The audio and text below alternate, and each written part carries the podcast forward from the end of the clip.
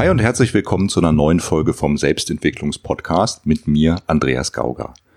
Heute geht es um das Thema, was macht eine gelungene, natürliche Ablösung von den Eltern eigentlich aus im Verhältnis zu einer nicht gelungenen Ablösung.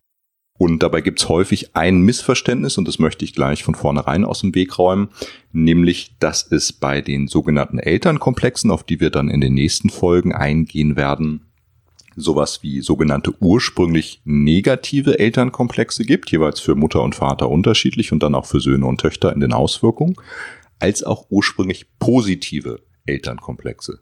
Und dieses ursprünglich positive, das verwirrt die meisten so ein bisschen.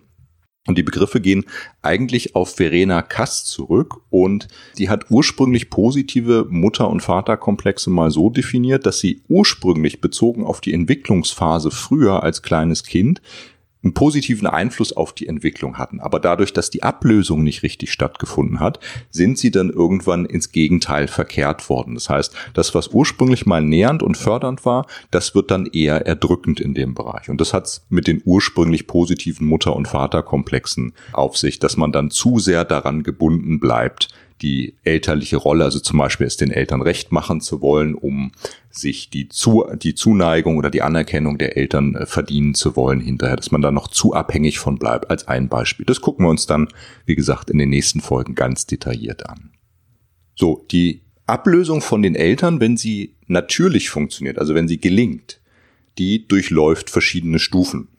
Und die findet immer in der Auseinandersetzung sowohl mit den Eltern als Menschen, als Personen, als auch mit dem, wofür die Eltern stehen, also Werte und Normen und so weiter, statt. Der erste und vielleicht dramatischste Schritt der Abnabelung ist tatsächlich die Abnabelung, also die Durchtrennung der Nabelschnur, was für uns als Babys, für jedes Baby garantiert eine ganz, ganz einschneidende Erfahrung ist, obwohl wir daran natürlich so gut wie nie bewusste Erinnerung haben, weil unser Gedächtnis da einfach noch nicht entsprechend entwickelt ist zu dieser Lebensphase. Aber Du kannst dir sicher sein, oder alle Körpertherapeuten werden das bestätigen können, dass im Körpergedächtnis trotzdem Erfahrungen davon gespeichert sind. Die sitzen halt einfach im Körper und wir haben keine bewussten Erinnerungen, die wir uns vor unser geistiges Auge rufen können. Trotzdem ist die Erfahrung im Körper gespeichert. Wenn wir quasi von diesem rundum 24 Stunden Service der Ernährung, des Versorgtseins, des Verbundenseins auch mit einem anderen Lebes Lebewesen, das nur im Idealfall unser Bestes im Sinn hat. Wenn wir das plötzlich aufgeben müssen oder wenn uns das genommen wird, dann macht es einen ganz, ganz dramatischen Einschnitt in unsere Welt. Wir haben dann natürlich immer noch das Bedürfnis nach Verbundenheit, nach umsorgt werden und nach genährt werden, aber wir müssen jetzt ganz schnell feststellen, dass das jetzt in einer anderen Form kommt, dass das nicht mehr in der gewohnten Form kommt und auch nicht mehr ganz so physisch, wie wir das gewohnt waren, sondern auf eine andere Art und Weise. Und das ist sicherlich erstmal ein ganz schöner Schock. Vorher wurde da einfach noch alles für uns getan und jetzt müssen wir manche Dinge schon alleine tun. Wir müssen zum Beispiel auf uns aufmerksam machen, wenn wir ein ungestilltes Bedürfnis haben, Hunger zum Beispiel, oder wenn uns kalt oder zu warm ist oder was auch immer. Gleichzeitig können wir uns natürlich noch nicht vollständig präzise ausdrücken oder gar so gut wie gar nicht ausdrücken. Das heißt, wir machen A auch manchmal die Erfahrung, dass Mutter vielleicht nicht sofort kommt, wenn ich, wenn ich schreie, wenn ich rufe. Und gleichzeitig machen wir auch die Erfahrung, dass ich vielleicht sogar manchmal fehlverstanden werde, wenn ich mich mit meinem Bedürfnis schreienderweise an Mutter oder Vater oder sonst wen, ähm, wer da gerade so rumkreucht und fleucht, wende.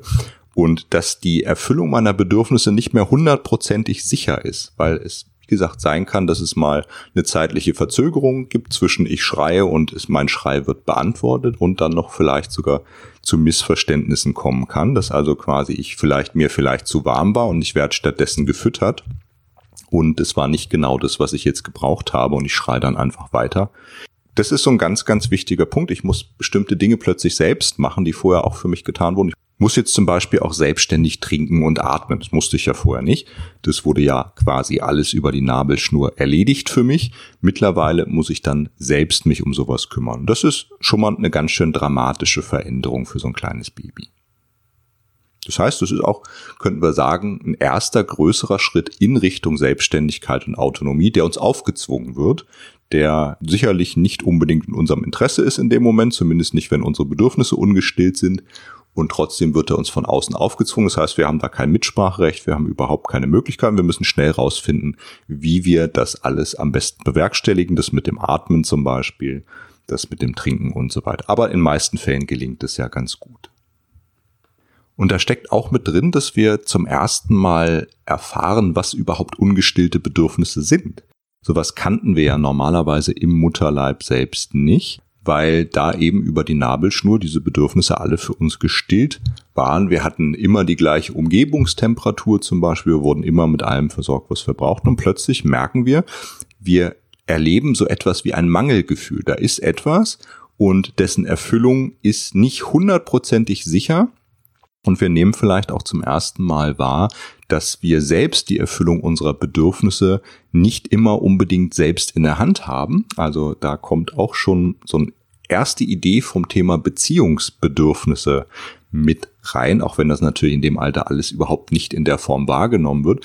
Und trotzdem ist es so, dass wir nochmal ein detaillierteres Gefühl dafür kriegen, Gespür dafür kriegen, ganz rudimentär natürlich, dass die Erfüllung vieler unserer Bedürfnisse von anderen Menschen, in dem Fall hauptsächlich natürlich Mutter und auch Vater, abhängig sind und dass wir es gar nicht alleine machen können immer, dass wir wirklich auf andere Menschen angewiesen sind. Und auch da werden dann schon wieder weitere Grundlagen mitgelegt, nämlich was die Verlässlichkeit der Erfüllung unserer Bedürfnisse angeht. Auf einer ganz rudimentären Ebene merken wir, spüren wir, dass es durchaus passieren kann, dass unsere Wünsche und Bedürfnisse mal nicht befriedigt werden. Natürlich sind wir kurz nach der Geburt noch in einer Phase, wo wir noch nicht zwischen uns und Umwelt trennen können, wo sich das noch nicht herausgebildet hat, dass wir genau unterscheiden können, hier höre ich auf und da hört meine Mutter, äh, da fängt meine Mutter an zum Beispiel oder so. Und trotzdem merken wir, irgendetwas ist da und es kann tatsächlich passieren, dass meine Bedürfnisse nicht erfüllt werden. Und es lässt uns natürlich mit Angst und Frustration zurück. Nicht mit dieser Angst und Frustration, die, wie wir sie heute kennen, sondern eher mit einer körperlichen Vorstufe davon, die aber wahrscheinlich nicht weniger intensiv sein muss.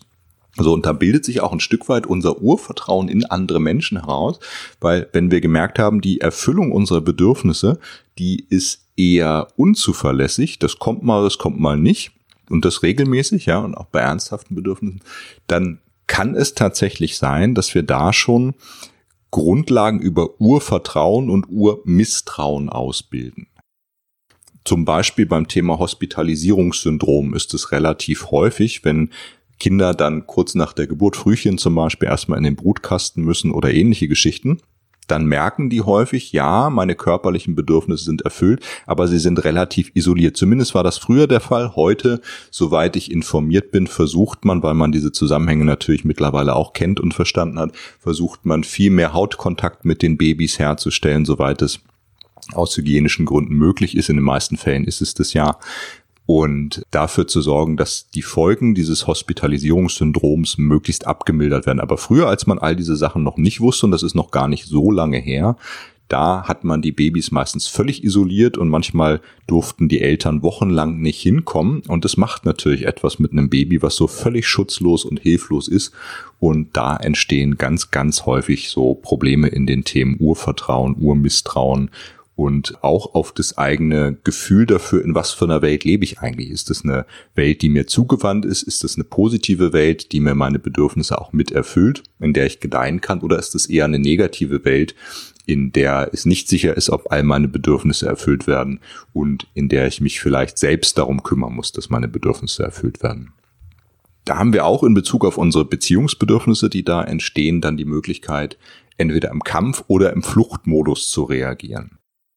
Also Kampfmodus, ich versuche aktiv für die Erfüllung meiner Bedürfnisse einzutreten und Fluchtmodus, ich gehe davon weg. Ich vermeide zum Beispiel den Kontakt mit anderen Menschen und überhaupt äh, meine Bedürfnisse anderen Menschen zu äußern, weil ich gemerkt habe, die Erfüllung ist nicht gewiss und da kümmere ich mich lieber selbst drum, weil es auch sehr weh tut, wenn ich mich mit einem Bedürfnis einem anderen öffne und es wird dann nicht erfüllt. Also das jetzt nur ganz kurz angedeutet. Bei den einzelnen Beziehungsbedürfnisfolgen kannst du da auch nochmal nachhören oder nachlesen, je nachdem. Da findest du dann auch nochmal einiges. Ich wollte hier nur schnell mal den Querbezug herstellen, dass es auch da Zusammenhänge gibt. So kurz ein Beispiel trotzdem noch. Wie ist das im Kampfmodus versus Fluchtmodus? Im Kampfmodus, da schalten wir auf emotionaler Selbstversorger um. Das heißt, wir leben in einer Welt, wo wir andere als nicht verlässlich erlebt haben und wo wir äh, nach dem Grundsatz leben, ich bin oder ich muss es alleine schaffen, ich muss stark sein, ich brauche keinen anderen, ich kann das alleine und das hat dann verschiedenste Formen halt. Ne? Man verlässt sich nur noch auf sich selbst und man ist auch vor allem nicht mehr in der Lage, andere um Hilfe zu bitten. Man hat da meistens auch so eine Geschichte drum, das wäre schwach, andere um Hilfe zu bitten und so weiter. Also man entwickelt auch Geschichten darüber, Geschichten, die das im Prinzip stützen, dass wir das weiter aufrechterhalten können, weil wir das eben als so gefährlich erlebt haben und weil wir natürlich in unserer Lebenserfahrung auch drin haben, wenn ich es nicht selbst mache, dann macht es auch sonst keiner für mich. Und die andere Variante ist der Fluchtmodus. Und da sind wir meistens eher so im Bereich der Überanpassung, also der noch extra dramatisierten Hilflosigkeit. Wir haben das Gefühl der Hilflosigkeit ja dann tief in uns gespeichert dann geschickte Manipulatoren zu werden. Wir werden dann unterwürfig, wir, gehen teilweise in die erlernte, in die bewusste Hilflosigkeit rein. Wir sind überangepasst, wir versuchen es megamäßig allen anderen recht zu machen. Das kennst du vielleicht von dem einen oder anderen oder vielleicht auch von dir selbst. So, wir verhalten uns dann so wie kleine Hundewelpen. Warum denn nicht? Ich bin doch niedlich und sowas und äh, hinterlassen mit natürlich äh, ja einen sehr bedürftigen Eindruck bei anderen, aber das ist noch gar nicht mal das Problem, sondern in dieser Variante da äh, sind wir nicht so isoliert, wie wir das im Kampfmodus sind, aber dafür sind wir ganz weit unter unseren Möglichkeiten. Wir stellen wirklich in jedem Bereich unser Licht unter den Scheffel. Wir könnten da ganz viel alleine. Das ist ja nicht so, dass das irgendwie Intelligenz gemindert wäre oder sowas. Im Gegenteil sind teilweise hochintelligente Menschen, die aber sich selbst bewusst klein machen, einfach aus der Angst heraus, dass sonst ihre Bedürfnisse nicht erfüllt werden könnten. Ja, das nur ganz kurz angedeutet, es geht natürlich auch noch viel tiefer, aber das hier nur ein Nebenthema.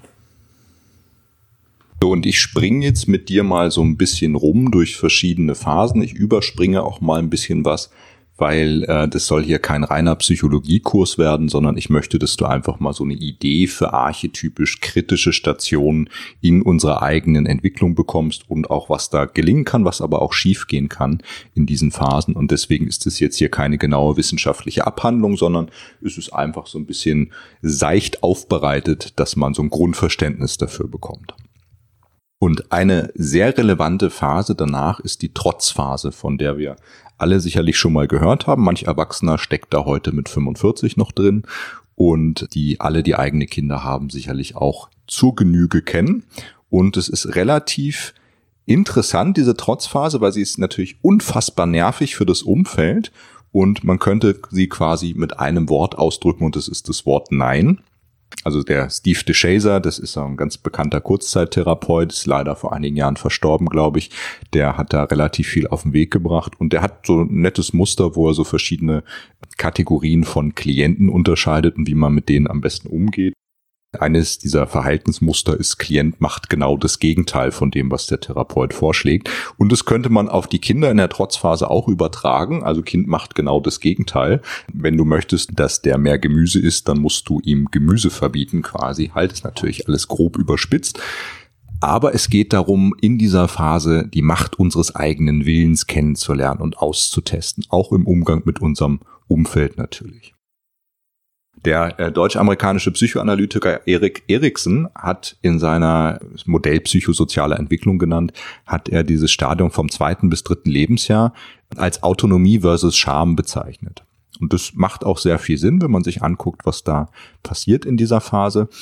Die ist entscheidend für unser Verhältnis zwischen Liebe und Hass, zwischen Bereitwilligkeit und Trotz und freier Selbstäußerung und Gedrücktheit. Also, dass wir genau festlegen in dieser Phase auch, wie wollen wir im Leben, wie aufrecht wollen wir im Leben stehen? Wollen wir eher in die Richtung gehen, dass wir sehr autonom werden oder eher in die Richtung, dass wir sehr abhängig werden und eher wegducken in diesem Bereich? Geht also, wenn du so möchtest, um die zunehmende Autonomieentwicklung des Kindes und wie gut die gelingt. Und das hat ganz viel nachher auch mit einem positiven oder negativen Selbstkonzept und Identität zu tun. Das äh, ist dann aber mal ein Thema beim Selbstvertrauen oder Selbstwertgefühl. In dem Alter zwischen zwei und drei Lebensjahren, bei Freud ist es übrigens äh, im, im Modell seiner psychosexuellen Entwicklung ist es übrigens die anale Phase, hast vielleicht auch schon mal was von gehört, wo so die Reinlichkeitserziehung mit reinfällt, also das Toilettentraining und wo es auch ganz, ganz entscheidend darauf ankommt, einerseits auf den Charakter des Kindes. Da habe ich ja auch schon mal eine Folge zu gemacht. Ich weiß jetzt aus dem Kopf gar nicht welche. Ich verlinke sie dir, wenn ich dran denke, in den Show Notes, wo ich das Modell von Alfred Adler, das war ein Zeitgenosse Freuds, vorgestellt habe, wie verschiedene Grundcharaktere de, der Kinder, wenn sie auf entsprechenden Verhaltens- oder entsprechenden Erziehungsstile der Eltern treffen, sich dann weiterentwickeln. Und das ist auch so ein klassisches Beispiel in der analen Phase, wo das Toilettentraining stattfindet. Was für ein Grundcharakter das Kind hat, ist ähm, das also eher stark oder schwach vom Grundcharakter, also eher Autonomie betont oder eher abhängigkeitsbetont. Und wie reagieren die Eltern darauf? Also machen sie es mit viel Zwang, mit viel Druck, so dass sie den Willen des Kindes quasi brechen. Das hat dann wieder unterschiedliche Auswirkungen, je nachdem, wie der Grundcharakter des Kindes halt einfach war. Oder machen sie es mit sehr viel Verständnis und so weiter. Also das gehört alles mit da rein. Da können so verschiedene Probleme entstehen dann hinterher. Äh, erstens, was das Selbstkonzept, also eigene Identitätsgefühl, Selbstwert, Selbstvertrauen und so weiter angeht. Und andererseits aber auch, was das spätere äh, Einkoten der Kinder oder so angeht oder das Einnässen der Kinder, wenn das nicht richtig gelingt in dieser Phase. Meistens, wenn mit zu viel Druck und Gewalt rangegangen wird, dann gibt's dann so, ja, Enkopresis nennt sich das, das Einkoten der Kinder oder Enuresis, das Einnässen der Kinder halt, was aber natürlich auch mit anderen Spannungen im Elternhaus zum Beispiel zu tun haben kann und natürlich manchmal auch äh, in den seltensten Fällen wahrscheinlich, aber manchmal natürlich auch körperliche Ursachen haben kann. Das ist aber nur ein kleiner Ausflug. Wenn wir uns dieses Alte anschauen, dann erobern wir unsere Welt. Ist, unsere Entdeckerfreude ist wirklich nahezu ungebremst. Ne? Wir können erste Worte sprechen, wir fangen an zu krabbeln, meisten laufen sogar schon in dem Alter und wir legen los und machen uns auf, unsere Welt zu erkunden und unseren Freiheitsdrang so richtig auszuleben und werden dann natürlich auch zu unserem eigenen Schutz manchmal von unseren Eltern eingebremst. Auch da ist wieder ein Querbezug zum Beziehungsbedürfnis nach liebevoller Grenzsetzung findest du auch die entsprechende Podcast-Folge dazu und auch den Blogartikel. Da kommt es dann darauf an, wie die Eltern uns begrenzen. Und äh, natürlich ist es nötig, dass wir begrenzt werden. Also wenn wir die Abflussreinigerflasche gerade ansetzen wollen als kleines Kind, dann ist schon gut, wenn ein Elternteil daneben steht und sagt, das machen wir jetzt mal genau gar nicht aber gibt natürlich auch das Problem, dass Kinder zu sehr eingegrenzt werden, wenn du so das Thema Overprotection hast, also überbehütende Eltern oder über, übermäßig eingreifende Eltern wäre vielleicht sogar noch der bessere Begriff oder das Gegenteil. Wenn es den Eltern eigentlich fast scheißegal ist, auf Deutsch, was das Kind macht, wenn es jetzt nicht gerade ein Wunschkind war und die Eltern das Kind also offen ablehnen, zum Beispiel, dann nehmen sie teilweise überhaupt keinen Anteil daran und dann begrenzen sie das Kind nicht da, wo es für das Kind sinnvoll wäre. Das muss gar nicht immer jetzt körperlich dramatisch werden, wie mit der Abflussreinigerflasche, aber das Kind spürt dann halt auch, äh, dass die Eltern eigentlich gar nicht an seinem Leben interessiert sind, kein nicht teilnehmen und kriegt dann Probleme dann später auch bei der eigenen Grenzziehung. Also entweder, da gibt's auch wieder einen Kampf- oder Fluchtmodus, entweder das Kind respektiert überhaupt keine Grenzen und weder seine eigenen, also arbeitet sich quasi halb tot oder bei hat Drogenprobleme, äh, findet sein Maß nicht oder Thema mit Überessen oder sonst was. Oder macht genau das Gegenteil, dass es in völlig rigiden Grenzen lebt, die sein Leben massivst einschränken und auch sonst extrem vorsichtig ist, ja, bei niemand anderem eine Grenze zu übertreten oder sonst was. Das sind dann wieder so die Extremreaktionen aus dem Kampf- oder Fluchtmodus, wenn da was schief läuft.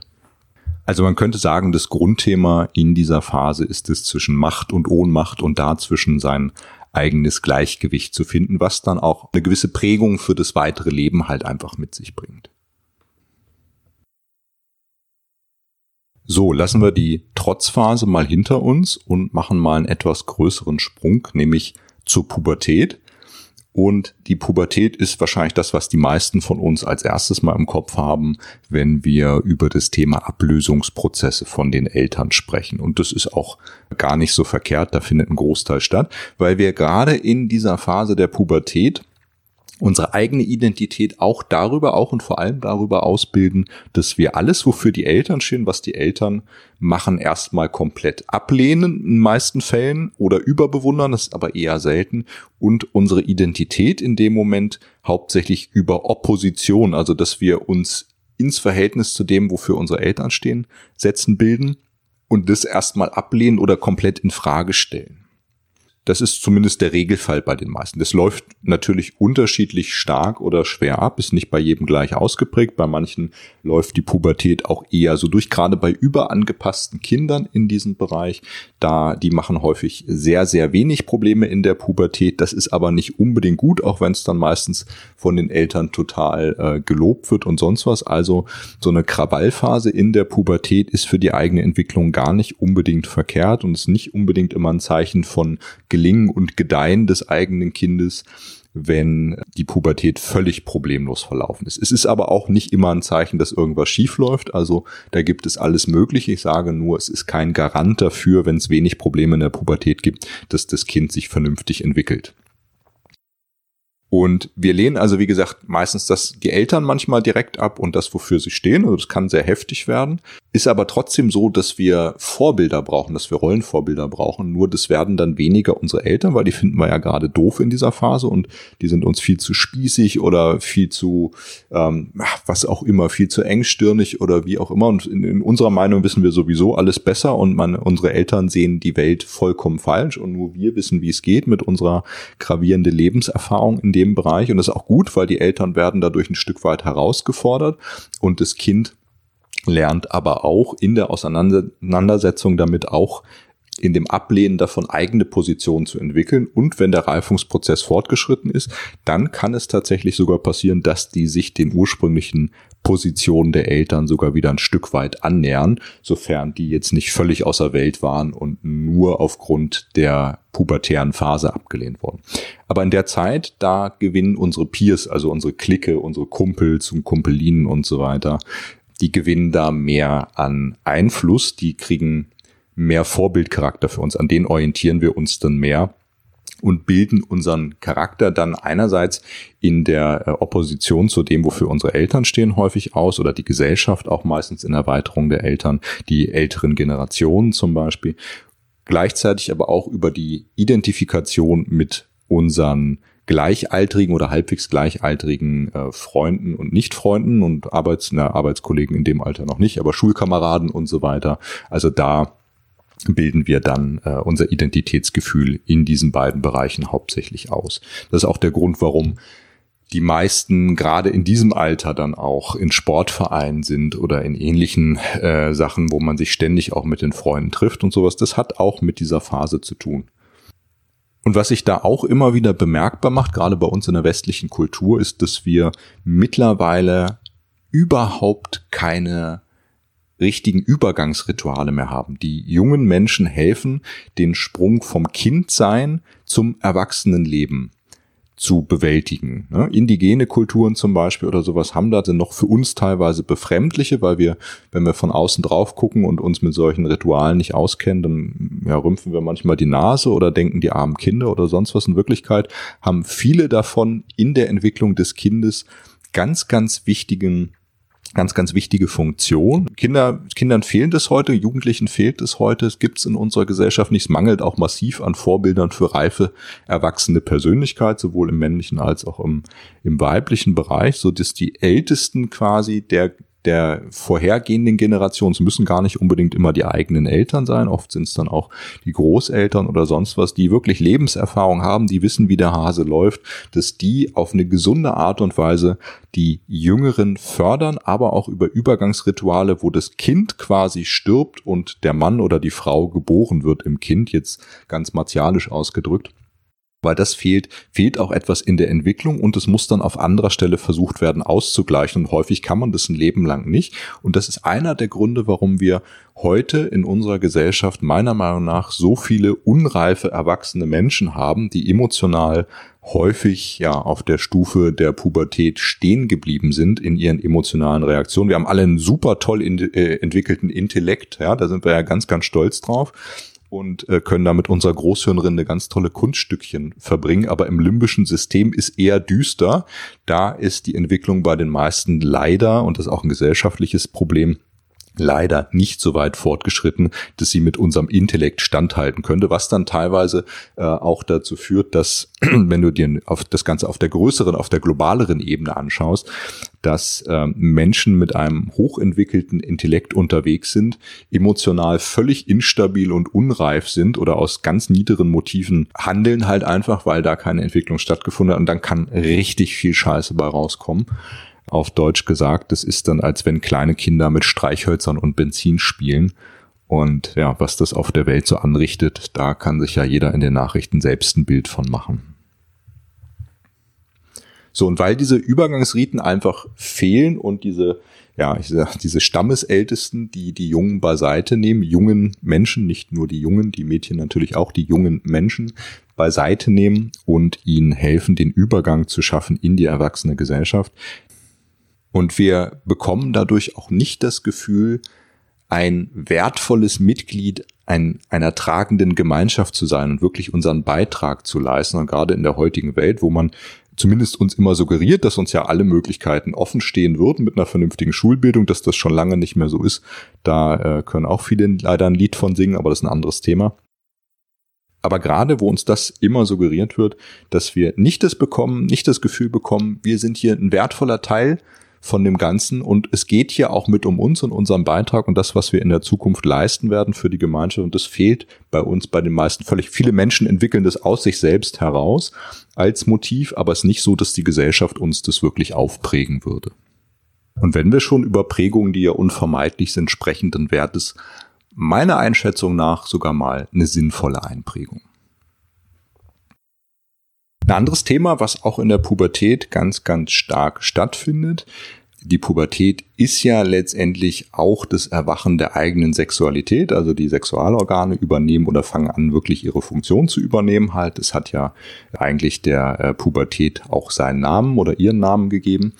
Und damit hängt auch ganz massiv zusammen unser eigenes Rollenverständnis, was es bedeutet, Mann oder Frau zu sein. Auch das fällt mit in diese Phase. Und natürlich sind da auch wieder die Eltern ein ganzes Stück weit Vorbild, weil ich als Junge am Mann, also am Vater erlebe, wie hat ein Mann zu sein oder wie ist ein Mann in dieser Welt und ich erlebe zum Beispiel am Vater auch, wie gehen Männer in dieser Welt mit Frauen um, nämlich so, wie der Vater die Mutter behandelt. Und für Mädchen gilt das Gleiche natürlich umgekehrt. Die lernen anhand der Mutter am Vorbild ein Stück weit, was es heißt, Frau in dieser Welt zu sein, was nicht heißt, dass sie das genauso nachmachen. Die Jungs natürlich auch nicht, können es ja auch in der Pubertät gerade völlig ablehnen, sagen, ich will nie so werden, was weiß ich, so prüde wie meine Mutter oder was auch immer dann gerade das Thema ist, ja, oder so trutschig oder wie auch immer was da gerade abgelehnt wird oder wenn die Mutter Karrierefrau ist, ich werde das meinen Kindern nicht antun, ich werde nur für meine Kinder da sein. Also in Opposition zu dem, was die Eltern dann vorleben und auch wie Frauen mit Männern sind dann halt. Ne? Also das sind Sachen, die da ganz massiv in diese Phase auch reinfallen. Das, diese Prägung oder diese Erfahrung nehmen wir natürlich die ganze Zeit wahr, aber wir entwickeln viel mehr Bewusstsein dafür, ähm, dass wir jetzt selbst langsam zu Frauen und Männern werden.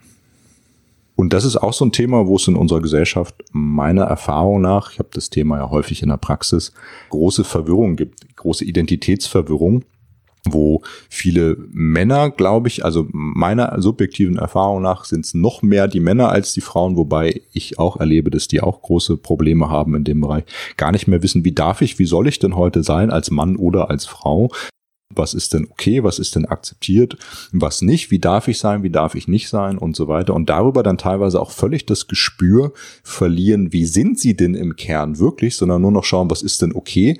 Und wie hat denn, wie gesagt, heute ein Mann zu sein oder eine Frau zu sein? Und kenne da selbst Beispiele. Ich nenne das so ja, schiefgelaufene Emanzipation, das ist ja ein Thema mit viel Sprengstoff. Auch da gibt's noch viel zu tun. Also das muss auch alles noch in gesündere Bahnen laufen bei Frauen, wo dann zum Beispiel auch mal die Frage aufkommt, Mensch, ich habe das Bedürfnis, für meine Familie zu kochen das macht mir total Spaß, heißt das, dass ich nicht ausreichend emanzipiert bin?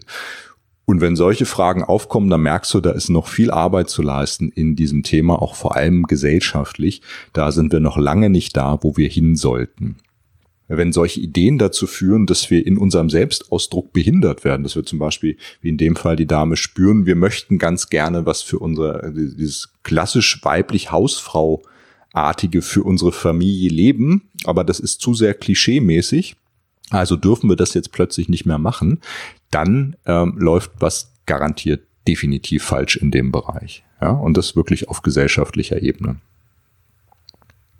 So, und das führt dann auch dazu, dass wir die Extremform davon haben. Also beim Mann der absolute Schwächling, das Weichei, wie wir sagen würden, oder das andere, wenn man eher im Kampfmodus unterwegs ist, dann äh, den Macho, bei Frauen dann die Überemanze und so weiter und so fort. Das sind alles so Auswüchse von dem ganzen Thema. Wenn diese Entwicklung nicht richtig, nicht richtig stattgefunden hat, wenn die eigene Identitätsbildung, auch Geschlechtsidentitätsbildung oder Rollenidentitätsbildung als Frau oder als Mann, wenn das nicht wirklich geglückt ist.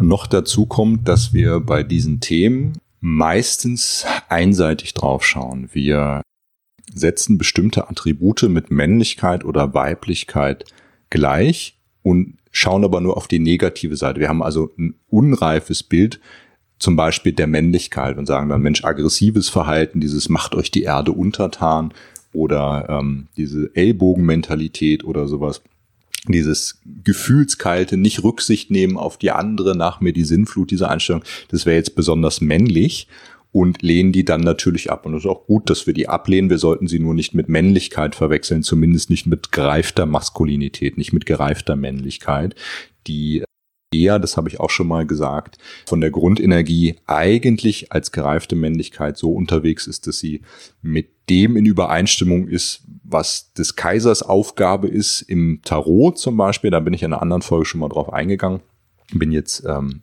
niemand, der Karten legt oder sowas, aber es gibt ein paar ganz interessante Bezüge, gerade in den großen Arkana, was den Entwicklungsweg, den seelischen Entwicklungsweg des Menschen angeht und auch so archetypische Stationen, die, durch die wir in unserem eigenen Leben, in unserer eigenen Charakterbildung immer mal wieder durch müssen halt und ähm, was da gelingen kann und was da schiefgehen kann. Also es macht ja Sinn, auch solche Quellen mal mit einzubeziehen, wenn man sich halbwegs neutral damit beschäftigt und das andere Brimbamborium drumherum mal weglässt, dann sind da sehr, sehr wertvolle wertvolle Informationen drin. Und der Kaiser, große Arkanum 4, hat die Aufgabe, der oberste Diener seines Volkes zu sein und Strukturen zu schaffen, in dem das Ganze gedeihen kann. Und wenn ich das als Sinnbild für gereifte Maskulinität zum Beispiel nehme ähm, und dann mal nicht der Idee verfalle, dass äh, unsere Gleichwertigkeit daraus kommen sollte, dass wir in allem irgendwie versuchen, alles gleich zu machen, sondern dass es tatsächlich auch von der Grundidee unterschiedliche Funktionen gibt, die auch genauso richtig sind, wo nicht eins besser ist als das andere oder schlechter als das andere, sondern die wirklich in dem Wechselspiel voneinander etwas schaffen, was größer ist als beides zusammen, dass es sich im wahrsten Sinne des Wortes gegenseitig befruchten kann das, weil uns sonst einfach, wenn wir versuchen, alle irgendwie gleich zu sein, geht uns so viel verloren als Gesellschaft, als Paare zum Beispiel. Ich habe das bei Paaren so häufig. Je mehr man sich angleicht, dann desto mehr geht die Polarität da zugrunde. Und ich finde, wir sollten unsere Andersartigkeit da einfach feiern und unfassbar wertschätzen und da viel neutraler rangehen und uns davon wirklich beschenken lassen. Aber das ist auch wieder ein ganzes Thema. Da könnte ich nicht nur eine Podcast-Folge, könnte ich einen ganzen Podcast drüber machen über das Thema. Vielleicht lasse ich das mal ein bisschen mit einfließen. Sonst erleiden wir dem äh, Trugschluss des Prokrustes. Prokrustes war so im ähm, alten Griechenland ein Anhänger der früh aufkeimenden ähm, Demokratie, der fand den Gedanken total geil und ist der losgezogen und äh, hat quasi nach Rechtfertigungen gesucht, im Volk von Athen war es, glaube ich, nach Rechtfertigungen gesucht dafür, dass wir jetzt unbedingt die Demokratie kriegen müssen da.